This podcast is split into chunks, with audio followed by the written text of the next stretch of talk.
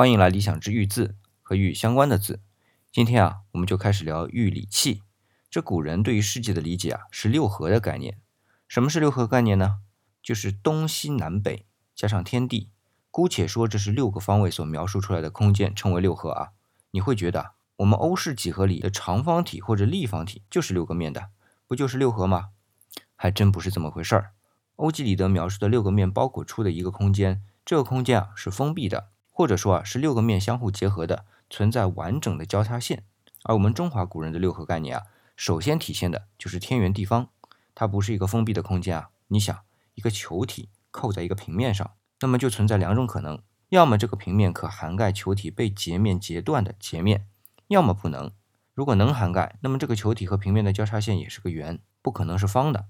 如果是不能涵盖，而且至少平面的端线刚好是截面截的圆的旋点的交点，那么才能看到的是方形的。所以天圆地方的概念，它不是一个封闭的空间概念。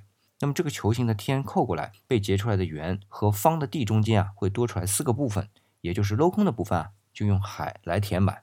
而且啊，这东南四北各有一个海，所以啊，统称四海。那么综上所述啊，这天地和四方形成的六合概念啊，是分两个层次的。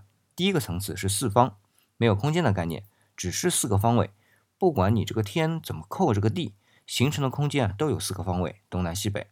第二个层次是天地，这个天地才有空间的概念，但不是封闭的空间。哎，说到这里啊，我也想起我们围棋泰斗吴清源先生啊，他对于围棋的理解啊，已经超出了平面四方的概念，而引入了六合的概念，把围棋呢从竞技带入到更深邃的思想空间。说到这儿，你可能会问了：这六合的概念啊，到现在都没有和玉礼器扯上关系吗？